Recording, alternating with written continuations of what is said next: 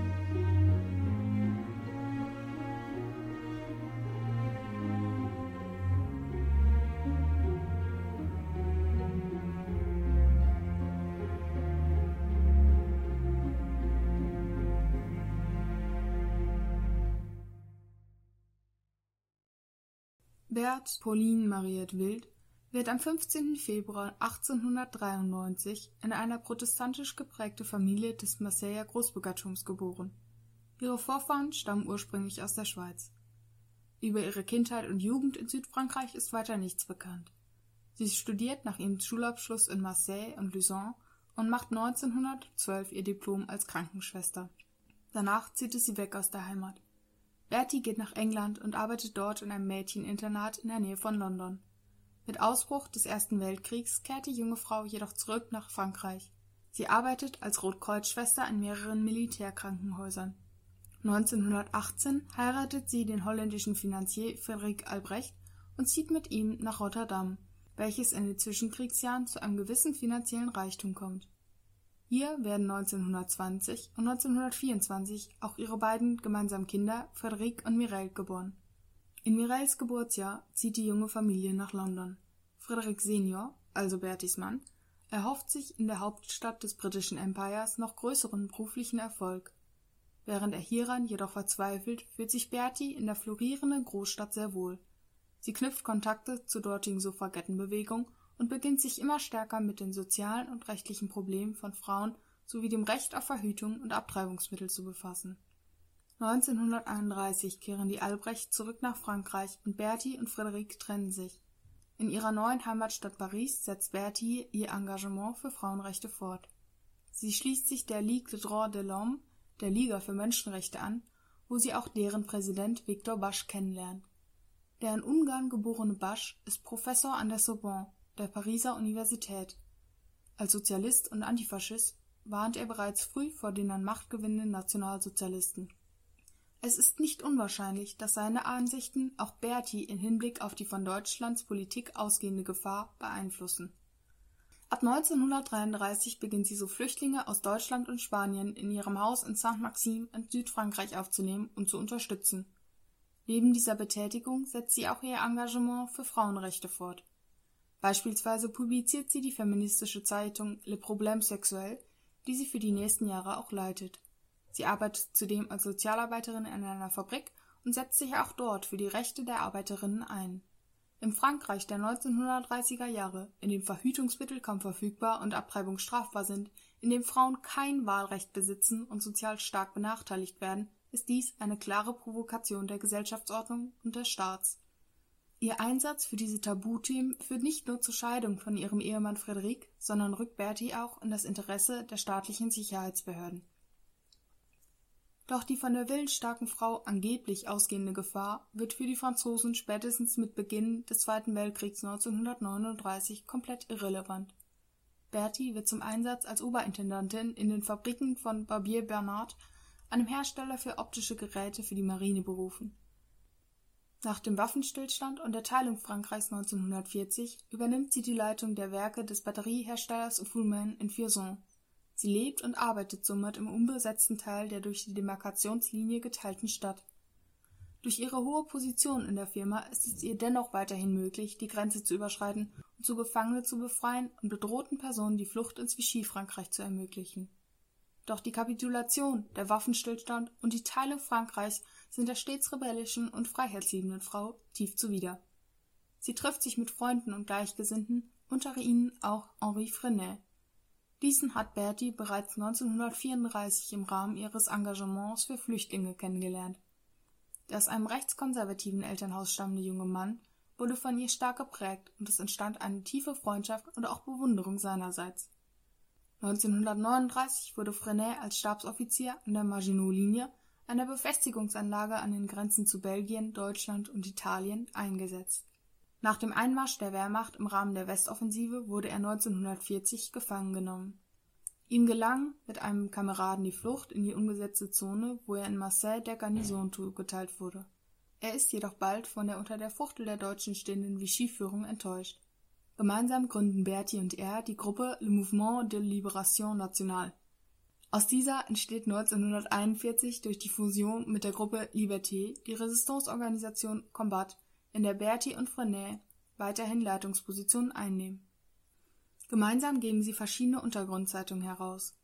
Die Auflage der nach der Resistance-Gruppe benannten Zeitung Combat erreichte beispielsweise bis zu 300.000 Exemplare. Bertie ist hieran maßgeblich beteiligt Sie hat schon vor der Vereinigung mit Liberté in einer ersten Druckerei heimlich Flugblätter und Zeitungen, die zum Widerstand aufrufen, drucken lassen. Somit trug sie sehr zur Vergrößerung der Gruppe in ganz Südfrankreich bei. Es werden schließlich regionale Anführer eingesetzt und das Netzwerk auf schließlich sechs Arme in Lyon, Marseille, Montpellier, Toulouse, Limoges und Clermont-Ferrand erweitert. Bei Combat ist Bertie als Generalsekretärin tätig. Sie organisiert die Beschaffung konspirativer Wohnungen, das Erstellen falscher Papiere, die Finanzen und Spenden sowie soziale Dienste wie der Unterstützung von Familien verhafteter oder untergetauchter Resistancemitglieder. Nützlich ist hier besonders ihre Arbeitsstelle im Ministerium für industrielle Produktion und Arbeitslosigkeit in Lyon, die sie seit 1941 innehat. Hierdurch kommt sie auch in Kontakt mit dem Kommissariat für Arbeitslosigkeit im nahegelegenen Villeurbanne dieses wird im Verlauf quasi zu einem Teil der Resistance und ist gerade in die soziale Hilfe für Widerstände involviert. Bertis ungewöhnlich häufige Besuche beim Kommissariat führen schließlich Mitte Januar 1942 zu ihrer ersten Verhaftung. Da sie, wie bereits erwähnt, durch ihren Aktivismus für Frauenrechte in den Fokus der französischen Behörden geraten war, sind ihre Tätigkeiten auf Anweisung der deutschen Regierung bereits von der Polizei in Vichy-Frankreich beobachtet worden nach drei Tagen wird sie unbeschadet aus der Haft entlassen. Ihre Arbeit im Ministerium muss sie jedoch nach behördlichem Druck aufgeben. Im April wird sie vom französischen Inlandsgeheimdienst Surveillance de Territoire, der ebenfalls unter starkem Einfluss der Deutschen steht, erneut festgenommen. Ihr werden zunächst jeglicher Rechtsbeistand sowie ein Prozess verwehrt. Nach einem Hungerstreik wird ihr beides jedoch zugestanden. In dem sechs Monate nach der Verhaftung stattfindenden Prozess wird Berti zu einer bis Kriegsende dauernden Internierung in einem Lager der Vichy-Regierung verurteilt. In diesen Lagern wurden sowohl politische Gegner als auch jüdische Menschen aus der unbesetzten Zone festgehalten und besonders letztere an die Deutschen ausgeliefert. Viele von ihnen starben in den Konzentrationslager der Nazis. Berti ist sich dieses Risikos bewusst, welches sich noch vergrößert, als die Wehrmacht am 11. November 1942 als Reaktion auf die Landung der Alliierten in Nordafrika in Südfrankreich anmarschiert. Die verstärkten Deportationen bewegen Bertie dazu, Wahnsinn zu simulieren.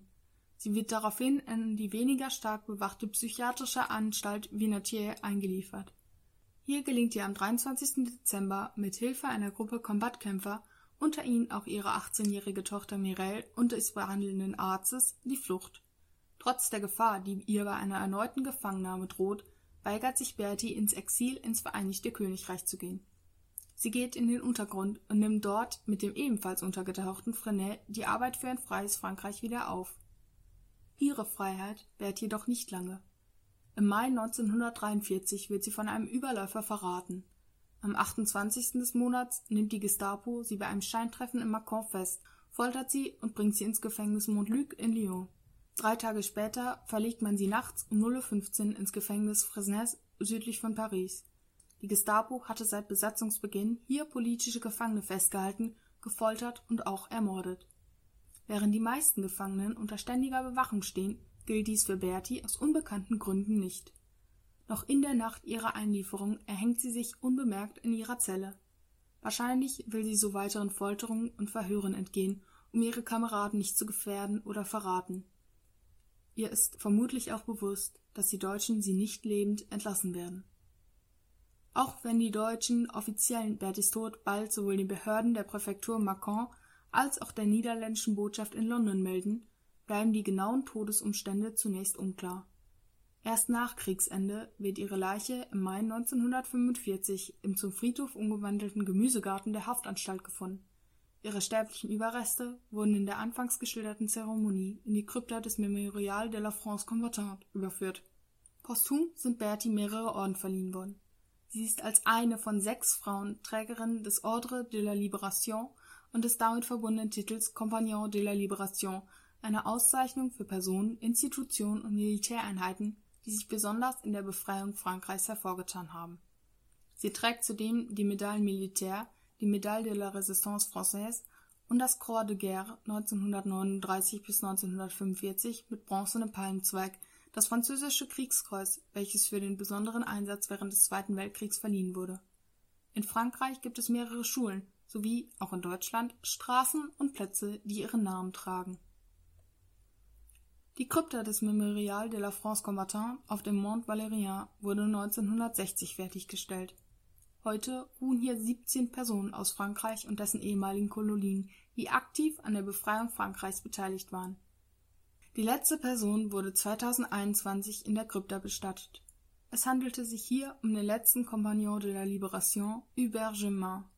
Neben Bertie Albrecht liegt in der Krypta noch eine weitere Frau, Renée Lévy, die ebenfalls Mitglied der Resistance war und zudem Jüdin für die Opfer der Hinrichtung durch die Deutschen auf dem Berg wurden ebenfalls in den 1960ern ein Erinnerungspfad zur Lichtung, auf der die Exekutionen stattfanden, eingerichtet.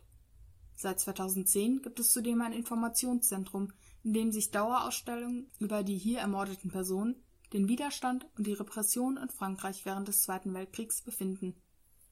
Die Befreiung Frankreichs und die Einsetzung der provisorischen Regierung unter de Gaulle am 25. August 1944 beendete die Herrschaft des Vichy-Regimes. Philippe Pétain, ihr Staatschef, wurde 1945 in Frankreich wegen Kollaboration und Hochverrat zum Tode verurteilt, das Urteil jedoch später in eine lebenslange Haft umgewandelt. Auch andere wichtige Führungskräfte Vichy-Frankreichs wurden zum Tode oder mehrjährigen Haftstrafen verurteilt. Viele ehemalige Resistancemitglieder nahmen aber auch Selbstracheaktionen an vermeintlichen und tatsächlichen Kollaborateuren vor im Rahmen der sogenannten Épuration (Säuberung) wurden mehrere tausend Menschen getötet. Frauen, die verdächtigt wurden, mit deutschen Soldaten Affären gehabt zu haben, wurden kahlgeschoren und nackt auf öffentlichen Plätzen ausgestellt. Diese Taten führten zu einer Spaltung des Landes, die durch den besonders durch de Gaulle geprägten Mythos vom glorreichen Frankreich überdeckt wurde. Dass auch die Franzosen eine Mitschuld am Völkermord zwischen 1940 und 1945 hatten wurde erst Mitte der 1990er Jahre von der französischen Regierung anerkannt. Die Verbrechen, die im Rahmen der Operation geschahen, sind bis heute nicht aufgeklärt worden. Victor Bosch, den Bertie in Paris kennen und schätzen lernte, war ebenfalls Mitglied der Resistance. Er war aktiv in Lyon, der Hochburg des Widerstands in Südfrankreichs, wo er 1940 von der Milice Française verhaftet und ermordet wurde. Seine genauen Todesumstände sind bis heute jedoch ungeklärt Victor Basch starb am 10. Januar 1944 im Alter von 80 Jahren. Henri Frenay wurde 1942 zum Kommissar für militärische Angelegenheiten der inzwischen auf nationaler Ebene vereinigten Resistancegruppen ernannt. Er floh 1943 nach der Verhaftung weiterer hoher Mitglieder der Resistance nach Algerien und kehrte 1944 mit General de Gaulle nach Frankreich zurück. Er gehörte der ersten provisorischen Regierung des Landes an. Auch später war er noch politisch aktiv und war Vertreter der europäischen Idee. In mehreren Büchern veröffentlichte er unter anderem seine Erinnerungen an die Arbeit im Widerstand. Henri Frenay starb 1988 im Alter von 83 Jahren. Mireille Albrecht, Bertis Tochter, überlebte den Krieg ebenfalls. Sie versteckte sich nach der Befreiung ihrer Mutter in der Schweiz und kehrte nach Kriegsende nach Paris zurück. Sie schrieb zwei Bücher über Berti, in denen sie sowohl die genauen Todesumstände ihrer Mutter aufklärte, als auch ihren Verräter ermittelte. Mireille Albrecht starb 2007 im Alter von 83 Jahren. In Erinnerung an Berti Albrecht, Resistance 15. Februar 1893 bis 31. Mai 1943